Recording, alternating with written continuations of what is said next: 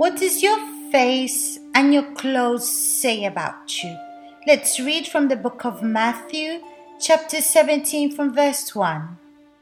And it's written like this After six days, Jesus took with him Peter, James, and John, the brother of James, and led them up on a high mountain by themselves. Verse 2 There he was transfigured before them. His face shone like the sun, and his clothes became as white as the light. First of all, I want to draw your attention to the fact that Jesus took only three to the mountain. This means the altar. When God takes us or calls us to the altar, because He wants to have an exclusive relationship with us, because He wants to manifest Himself in a different way to us. And He transfigured before them. Who transfigured before them? It was Jesus, and His face shone like the sun. Talking about face, you know that our face shows what's inside of us. There's three parts of our body that's really essential that shows what goes on inside of us. It's our eyes, which is the vision, our mouth, which is speaking, and our ears that hears. These are the three parts of our body that speaks about who we are, that speaks about what goes on inside of us. Our spirit, my eyes, my mouth, and what I hear determines what's inside of me. And this is why the Word of God teaches us to focus on Jesus and His Word. And this is why in His Word it says about being careful with what comes out of our mouth, be careful what we say, and also to be careful of what we hear and only listen to the voice of God. So it's saying that the face of Jesus shone like the sun. In other words, Jesus presented himself differently to these disciples, showing who he really was. His spirit, that means his light, his face shone like the sun, and his clothes became as white as light. So that means when there's light, we can see better. We are guided because when you have light, you have energy, you have strength, but without the light, we can see nothing and we're lost. And his clothes became as white as the light. The clothes of Jesus speaks about his character, his way. So his face showed the spirit, and his clothes were showing the kind of person that he was. Remember that word that says, if your eyes are bad, your whole body is in darkness. And that's exactly what I'm trying to explain to you. The Spirit of Jesus was light, was bright, it shone. His Spirit was linked to the Spirit of the Father. But when we speak about the Spirit, we're talking about something intelligent, not religious or traditions that we have. No, but it's a connection with God, but a rational connection, a conscience relationship with God. And the clothes, meaning that the way I behave, my relationship with people or with God, his clothes became as white as light. In other words, this transfiguration that Jesus did in front of the disciples refers to something that he was already. He was perfect, he was always in spirit, he always shone like a light, he always had a perfect behavior character. He was perfect and not a sinner. But the Bible says he was tempted in everything but he overcame all the temptations in spirit and in his character. He was clean, white, he didn't have any debt with anyone.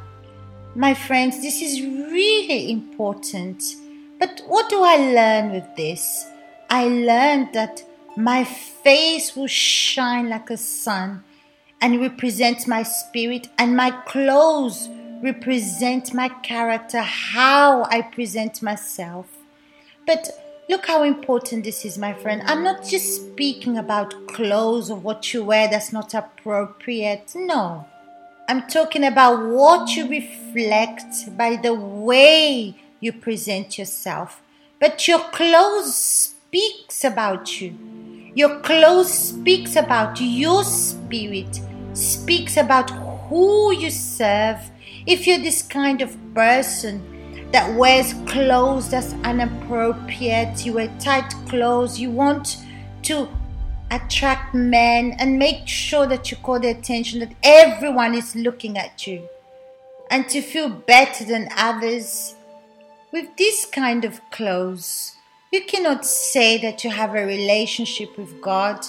I've always heard people speaking about apocalypse with our white gowns, but I remember one campaign that we had here in the Universal Church that spoke about the throne of God and the ones that wash their white gowns. In other words, those that behaved and washed their behavior in the blood of the Lamb. That means they assumed Jesus and abandoned their sins, stopped living and doing things their own way, but they gave themselves to Jesus. These people were before the throne of God, and there Jesus was before the disciples, showing them the way, the spirit, and the way they have to be, and what they used to do, and what they have to do. They have to have a behavior that's unrebukable before God. And this is what we need to change. We need to observe. We need to examine our face. In other words, our spirit. What does my spirit say about me? The way that I speak, the way that I hear, the way that I do things. Sometimes you're speaking to someone, but you're not saying the truth of what's going on inside of you. You're saying things because you want to accuse the other person, because you're offended of what the person said or did. So that means your face does not hide the state of your faith, the state of your spirit. In the Bible, there's many examples of how the person reveals her spirit.